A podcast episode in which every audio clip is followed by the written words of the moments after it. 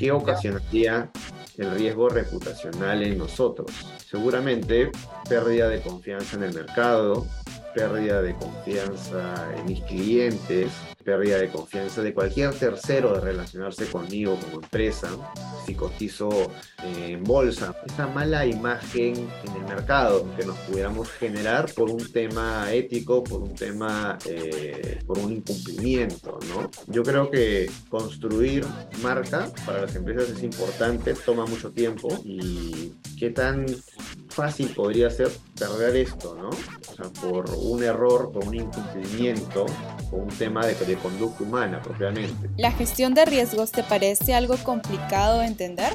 No te preocupes, en este podcast nos adentramos en el mundo de los riesgos con reconocidos invitados, para que conozcas de manera simple la gestión de riesgos mientras vas haciendo otras cosas.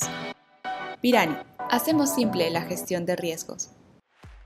Hola, hola, Sam. Bienvenidos y bienvenidas a nuestro podcast Escuela de Gestión de Riesgos de Pirani, el espacio diseñado especialmente para aprender sobre la gestión de riesgos de una manera simple.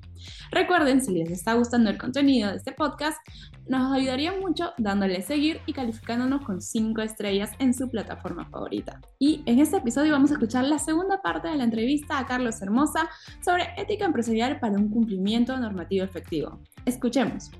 Carlos, ¿cuáles crees que son las consecuencias para una empresa que no cumple con estas regulaciones éticas? De consecuencias también hay varias, ¿no? La principal y por la que yo creo que no deberíamos solamente enfocarnos es la del riesgo eh, legal o las sanciones que pudiéramos tener como empresa, como por ejemplo puedan ser las multas de índole económica, ¿no? Eh, suspensión de, de, actividades o la prohibición de contratar con el Estado, por ejemplo, ¿no? Estoy hablando en general porque normalmente cada país tiene su matiz, pero de acuerdo a mi experiencia en la región veo que más o menos eh, los países se sanciona de la misma manera, ¿no? ¿Qué pasaría si mi core como empresa es realizar contrataciones con el Estado y me quitan el registro, ¿no? O me aplican una sanción. O sea, ¿qué tan crítico sería eso para mi actividad? De igual forma, la cancelación de licencias o de concesiones, ¿no? De derechos, autorizaciones que pudiera tener yo como empresa. ¿Qué pasa si yo estoy concesionando una, una autopista y, y, me la quitan, ¿no? Eh, de igual forma, la prohibición de llevar eh, a cabo algún tipo de actividad futura, ¿no? Y entre otras que puedan ser como las clausuras de, de locales, establecimientos eh, con carácter temporal o definitivo y de repente la más dura, de repente el cierre total de la empresa. ¿no? Estamos hablando en torno a, a, sanciones legales que se pudieran aplicar y que veo que son muy similares en la región. Pero yo creo que no debemos hacer compliance solamente para buscar tener un eximente o un atenuante de esto, de, de, de este riesgo legal, sino eh, por preocuparnos de lo que sería caer en un riesgo reputacional, ¿no? ¿Qué ocasionaría el riesgo reputacional en nosotros, ¿no? Seguramente pérdida de confianza en el mercado, pérdida de confianza en mis clientes, eh, pérdida de confianza de cualquier tercero de relacionarse conmigo como empresa, si cotizo en, bolsa, ¿no? La, la caída del, del, valor de acción, esa mala imagen en el mercado que nos pudiéramos generar por un tema ético, por un tema, eh, por un incumplimiento, ¿no? Yo creo que construir marca eh, para las empresas es importante, toma mucho tiempo. Yo estoy en una empresa que tiene 120 años casi, si no es, eh, en el mercado global de la infraestructura. ¿no? Se han construido una marca con este tiempo y qué tan fácil podría ser perder esto, ¿no? O sea, por un error, por un incumplimiento, por un tema de, de conducta humana propiamente. Entonces yo creo que ya hoy en día las empresas no valen por lo que dicen eh, en sus libros o por, de repente por el, por el valor acción, sino valen por la marca, por la, por la marca, por la historia, por la buena imagen que se genera en el mercado cojamos una hoja de papel, hagámosla eh, bolita y trata de que regrese a ser eh, la misma, ¿no? Siempre va, vamos a tener algo, ¿no? ahí este, el otro día comentaba con un colega acerca también del derecho al olvido, ¿no? O sea, claro, yo puedo decir que estoy haciendo las cosas mejor, pero si tú googleas, vas a encontrar los antecedentes de cualquier persona y de cualquier empresa, ¿no? Así sean de hace 5 o de hace 20 años. Entonces, claro, ahí también este, sería importante, pues, eh, si hacemos las cosas mejor, pues que las cosas dejen de aparecer. Pero bueno, ese ese es otro tema. Yo creo que ese impacto reputacional para mí es el principal y el fundamental, por el que debemos protegernos. Eh, bueno, aparte tenemos temas de responsabilidad penal que puedan caer sobre las personas que cometan estos delitos al interno de la empresa, que igual nos, nos generan mala imagen. Te digo de que tener a un empleado, a un colaborador, un directivo siendo procesado, así tenga responsabilidad penal este, personal, para nosotros como empresa es, este, es, también un tema de, imagen y reputación con todos nuestros grupos de, interés, ¿no? Porque qué confianza o, qué tranquilidad vamos a inspirar. Y finalmente, pues para los grupos empresariales, el riesgo que puede existir, el riesgo al contagio, ¿no? Es decir, lo que pasa eh, en Perú, lo que pasa en la China, en, en África, ¿no? Eh, va a repercutir en la matriz, va a, va a, repercutir en el grupo empresarial en el que estemos, ¿no? Es decir, no pueden ser ajenos, porque todas son empresas vinculadas, todas son empresas relacionadas, entonces eh, necesitamos que nos protejamos, nos, bueno, que protejamos a la organización en todas las partes en donde, estemos operando, ¿no? Y muchas veces se pierde eso en la visión de, de, los que dirigen la empresa, ¿no? Se preocupan de repente por, por lo que está netamente en la matriz o por lo que está netamente en sus principales eh, eh, lugares de operaciones o principales carteras, pero descuidan otros lugares en los que de repente podrían existir riesgos y que si no son gestionados adecuadamente, al final repercuten en todo el grupo, ¿no? Entonces, este, creo que es importante eh, tener presente esto, ¿no? Lo del riesgo reputacional. Es algo que puede pasar tan rápido. Como dicen, no, la confianza se construye con el tiempo se puede destruir en un segundo. Tú me estabas contando al inicio, no te puedo dar un tiempo desde que empiezas a implementar ética empresarial, compliance, hasta que te vuelves rentable, pero sí te puedo decir que te vas a destruir en una, si es que te llega una multa, si es que empiezas a tener procesos eh, penales, como estabas contando, la reputación nunca va a ser la misma. O, bueno, Puede que sí, pero en un largo plazo. Ganarse otra vez la confianza del público es muy difícil. No, y de hecho este, de, hay muchos casos, ¿no? De escándalos de corrupción, de fraude interno que hoy en día son tomados en las universidades, en las posiciones, por mí mismo inclusive, ¿no? De grandes multinacionales que tuvieron problemas de, de cumplimiento eh, y que sí, seguramente les generó no solamente un gran impacto eh, de regulación, sino también de, reputación, pero luego salieron adelante, ¿no? Yo creo que estas, estos temas son oportunidades para analizar y para ver qué estamos haciendo mal o qué necesitamos reforzar y corregir, ¿no? Mal sería seguir operando sin, sin corregir esas situaciones, ¿no? Yo creo que es muy importante analizar priorizar y aplicar medidas eh, necesarias para salir de esto, ¿no? Y bueno, pues eh, la experiencia quedará para bien y para mal, ¿no? Yo no sé si poner un ejemplo, tú me dices cómo lo ves, el de Graña y Montero, ahora hablando de, Perú, por ejemplo. ¿También puede ser reputacional o ese fue, sé que pues, fue por el caso de Odebrecht y todo eso, pero, o sea, la empresa nunca más volvió a ser la misma. Y creo que hasta cambiaron de nombre y todo, pero no, no ha vuelto a sonar tanto. Sí, en realidad, bueno, el, más grande escándalo de corrupción a nivel Sudamérica, Latinoamérica, este fue el de Odebrecht, ¿no?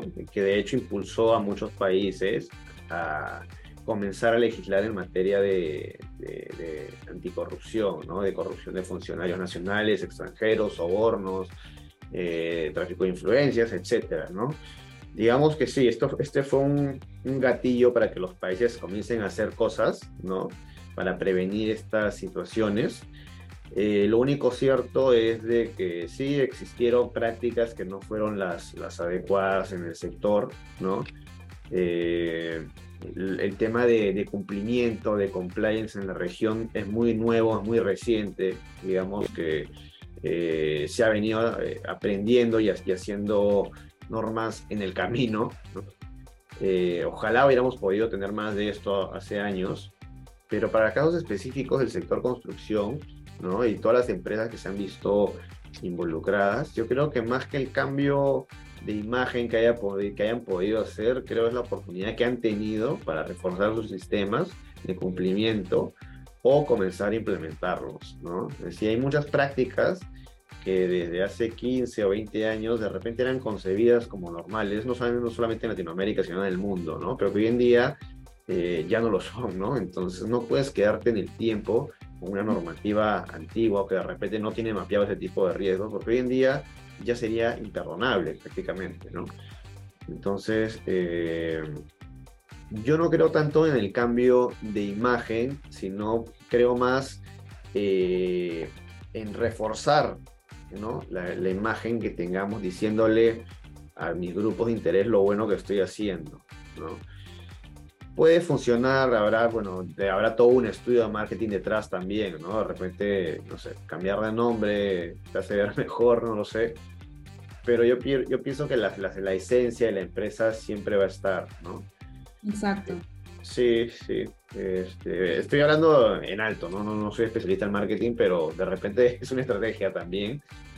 Eh, yo creo que la transparencia es fundamental, ¿no? O sea, transparencia en la información, transparencia en comunicar todo lo que estoy haciendo y cada vez más eh, es más alto el estándar de, de, cumplimiento aquí en el Perú, por lo menos, o sea, tanto a nivel privado como el sector público para licitaciones con el Estado hay un sinfín de requerimientos y, inclusive hasta bonificaciones por tener certificaciones en materia anticorrupción como la ISO 37001 y a nivel privado también, ¿no? Las, las empresas quieren asegurarse de saber con quién se están relacionando, si tienen algún tema de cumplimiento y de que acepten los compromisos éticos y, y de anticorrupción, ¿no? Los famosos formularios de Know Your Client o conoce a tu proveedor o conoce tu tercera parte, ¿no?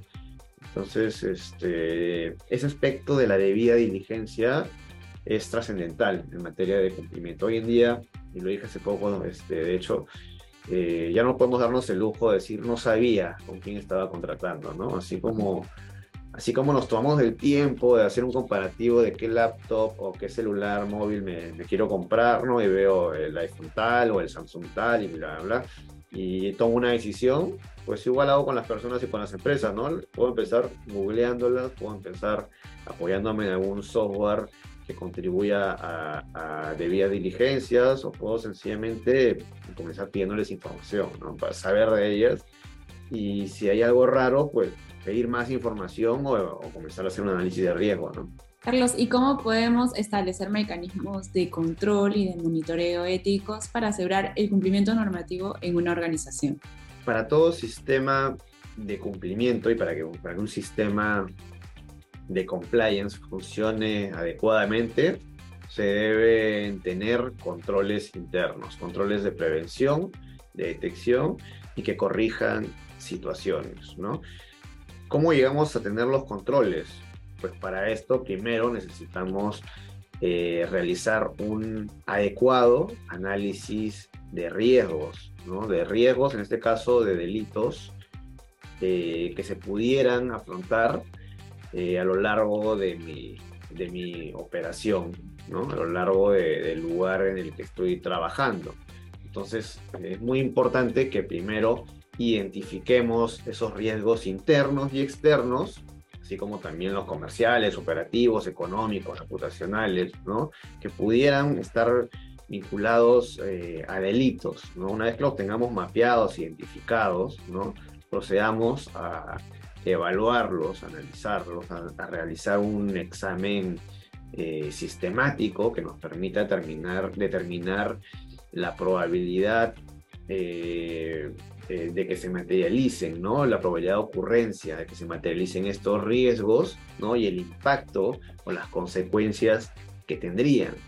Entonces, es un segundo, digamos, un segundo aspecto a considerar, el análisis de riesgo, el impacto, la probabilidad, y luego de ello, las medidas de mitigación, ¿no? El plan remedio.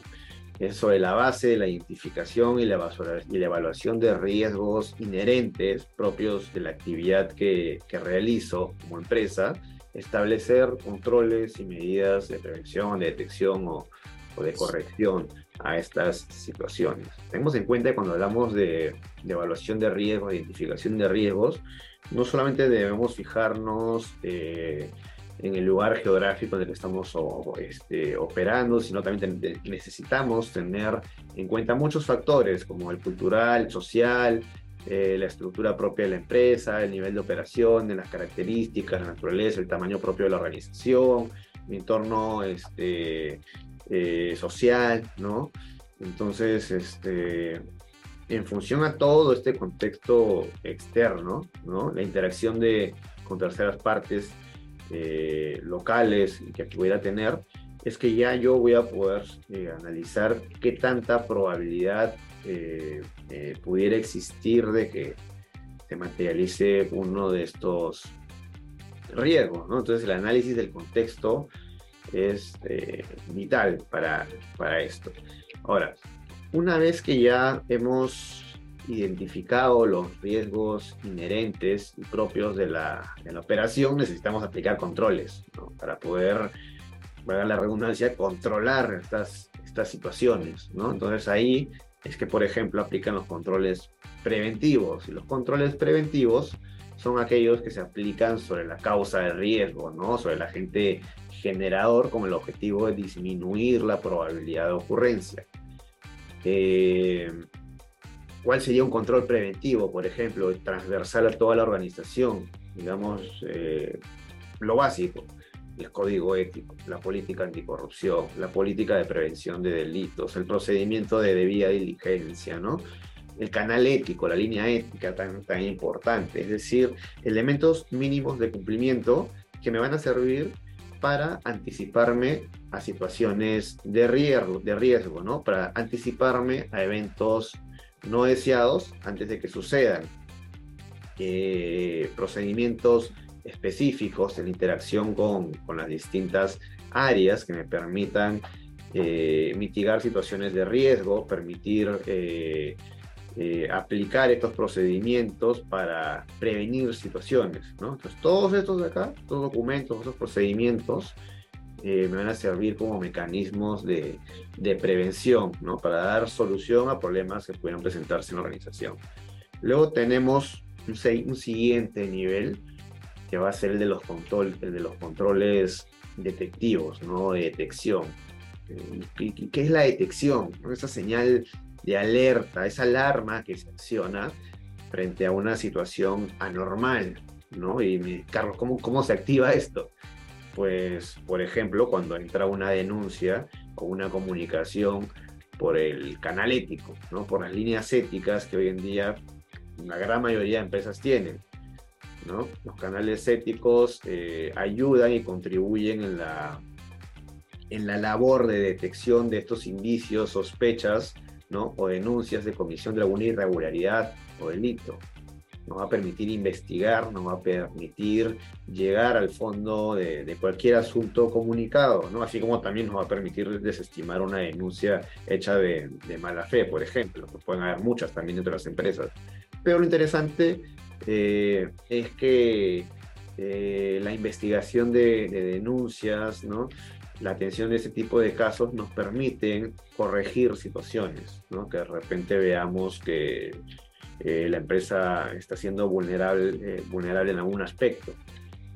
Otro mecanismo de, detección, por ejemplo, es la, la, reevaluación continua de riesgos. ¿no? Cada qué tiempo yo reevalúo riesgos. Lo hago cada seis meses, lo hago una vez al año, cada tres años, en función al cambio del contexto de la organización.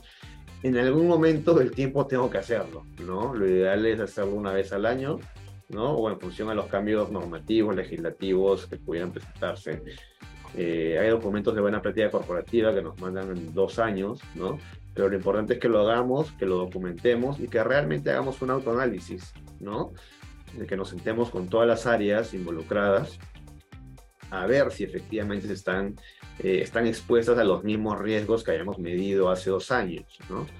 Eh, otra, eh, otro mecanismo de detección o control de detección es el área de auditoría interna.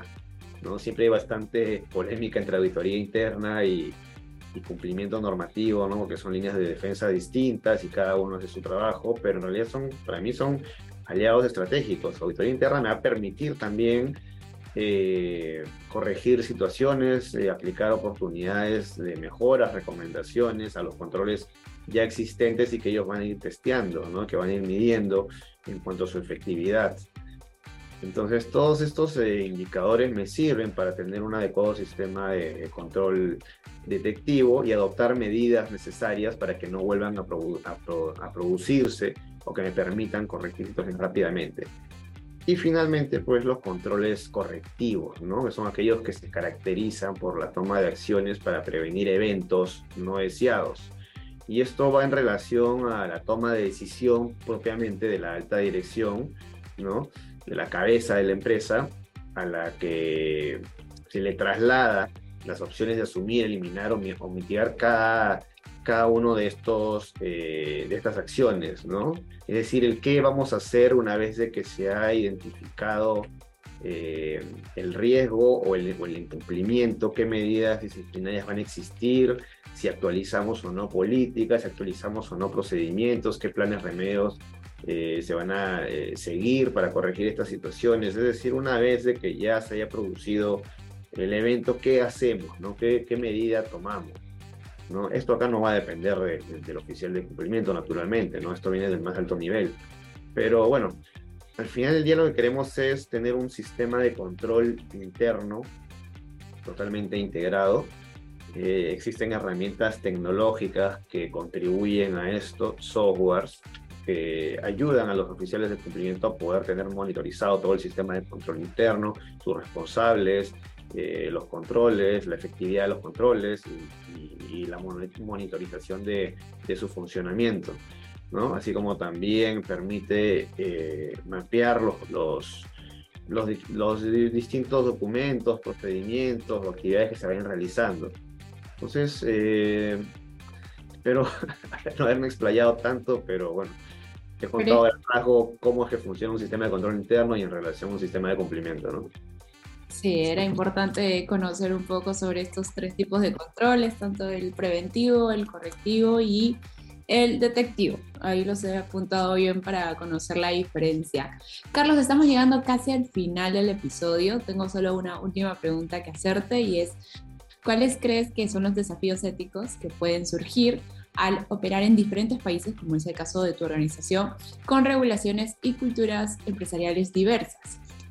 la vida continua del oficial de cumplimiento es un, desafío, porque en realidad este, uno va descubriendo nuevas cosas, va conociendo nuevas personas. En mi caso, que pues la empresa opera en distintas partes del mundo, sobre mí recae responsabilidad de distintos eh, países de la región, ¿no? El operar en distintos países te da la oportunidad no solamente de, de, conocer diferentes culturas y personas, sino diferentes regulaciones, ¿no? Claro. Y el principal desafío es cómo aterrizar tu programa de cumplimiento corporativo a la realidad de ese país sin interferir con la operación comercial, sin entorpecerla, como dicen algunos, ¿no? Porque al final este, el comercial siempre te va a decir, me estás poniendo una traba, me estás poniendo un pero para para poder yo buscar nuevos negocios, ¿no? Pero que más que yo ponerte una traba, un pero, es que quiero ser yo tu socio de negocio, que me preguntes y ayudarte a que tu relación sea la más segura, ¿no? Entonces, para esto hay sistemas de, de, cumplimientos de, de, distinta índole, ¿no? Por ejemplo, están los centralizados. Centralizados son aquellos que, por ejemplo, tienen una matriz eh, ubicada en un país y que se rige por un único sistema de cumplimiento y desde ahí lo aplican y desde ahí lo, lo trasladan tal cual al resto del país. Yo creo que esto eh, quita la oportunidad de respuesta en otro país eh, en cuanto a un problema de cumplimiento. También hay sistemas de cumplimiento descentralizados en los que ya hay unidades de cumplimiento en cada país, pero hechos, digamos, de acuerdo a la regulación de cada país. Esto podría tener un problema de repente de, discrepancia con el estándar corporativo. Y luego están los híbridos, que son por los que yo más me inclino, ¿no? que son aquellos que están hechos sobre la base, sobre la esencia, los lineamientos corporativos, pero adaptados a la, a la legislación local. Nunca vas a dejar de cumplir con tus lineamientos corporativos, pero además vas a tener respuesta local y vas a tener cumplimiento local a lo que te pide la, la ley y la norma en específico en un país. Luego de, de, pasar esta etapa de cumplimiento normativo, regulatorio, ¿no? Está el aspecto de la, el cómo hacer que mi mensaje de cumplimiento cale a todo nivel, ¿no? El cómo sensibilizar. Siempre digo de que no solamente hay que serlo, sino parecerlo. ¿no? Entonces, si decimos que tenemos un lineamiento corporativo que nos habla de la ética, de la honestidad, de la transparencia y de las buenas prácticas, pues apliquemos esto en cualquier parte en la que estemos. ¿no? Nosotros tenemos que entender que, que, somos fuente de ejemplo. Y me gusta hablar de esto porque, como empezamos la, la sesión, esto radica mucho en la conducta de las personas. Es una persona la que presiona el enter y detona, y detona el, el incumplimiento, ¿no? No es un robot, todavía no es una, una, máquina, todavía no es la inteligencia, todavía no es, no es ChatGPT, no, es una persona. Entonces, si esta persona no está adecuadamente formada, ¿no? O no tuvo el suficiente conocimiento de parte de la organización en torno a lo que es eh, la cultura ética de prevención, lo, lo, lo bueno y, y, lo que no se debe hacer, entonces seguramente va a cometer el incumplimiento, ¿no? Y, va, y vamos a tener un problema ahí, porque vamos a tener un código que nos habla de lo que no se debe hacer y una persona que lo hace, ¿no? Entonces, el trabajo de cerca con las personas, la interacción de las áreas de cumplimiento en esta labor casi paternal, digo, ¿no? Porque es, realmente eh, un trabajo muy de cerca y porque debemos no solamente conocer, sino saber transmitir. Y transmitir a, a todo nivel, desde obreros, desde gente de oficina, desde directivos, ¿no? Para que tenga un mensaje claro y directo sobre lo que es eh, una cultura, la cultura de cumplimiento, el sistema de prevención y el por qué lo tenemos. No porque la empresa, eh, eh, bueno, es porque la empresa quiera, pero además porque ya son compromisos asumidos por la empresa. ¿no? Eh, muchas personas dicen de que sí, la, son conductas, los incumplimientos o la corrupción son conductas aprendidas, ¿no? que no son inherentes al ser humano y efectivamente ¿no? son, son aprendidas. Pero ¿qué pasa cuando nosotros irradiamos malas prácticas en nuestro día a día? ¿no? Siempre tenemos que pensar que hay un compañero, que hay un colaborador que nos está viendo. Así como los niños están aprendiendo de, de, los padres y de sus propios amiguitos, siempre vamos a tener a alguien que está viendo lo que hacemos, ¿no? Y va a estar aprendiendo. Entonces, eh, ¿qué va a pasar si continuamente yo estoy eh, realizando inconductas, ¿no? Hay gente que va a pensar que es lo normal. Entonces, tenemos que asegurarnos pues, de que eh, estamos haciendo lo correcto dentro y fuera de, del trabajo también, ¿no?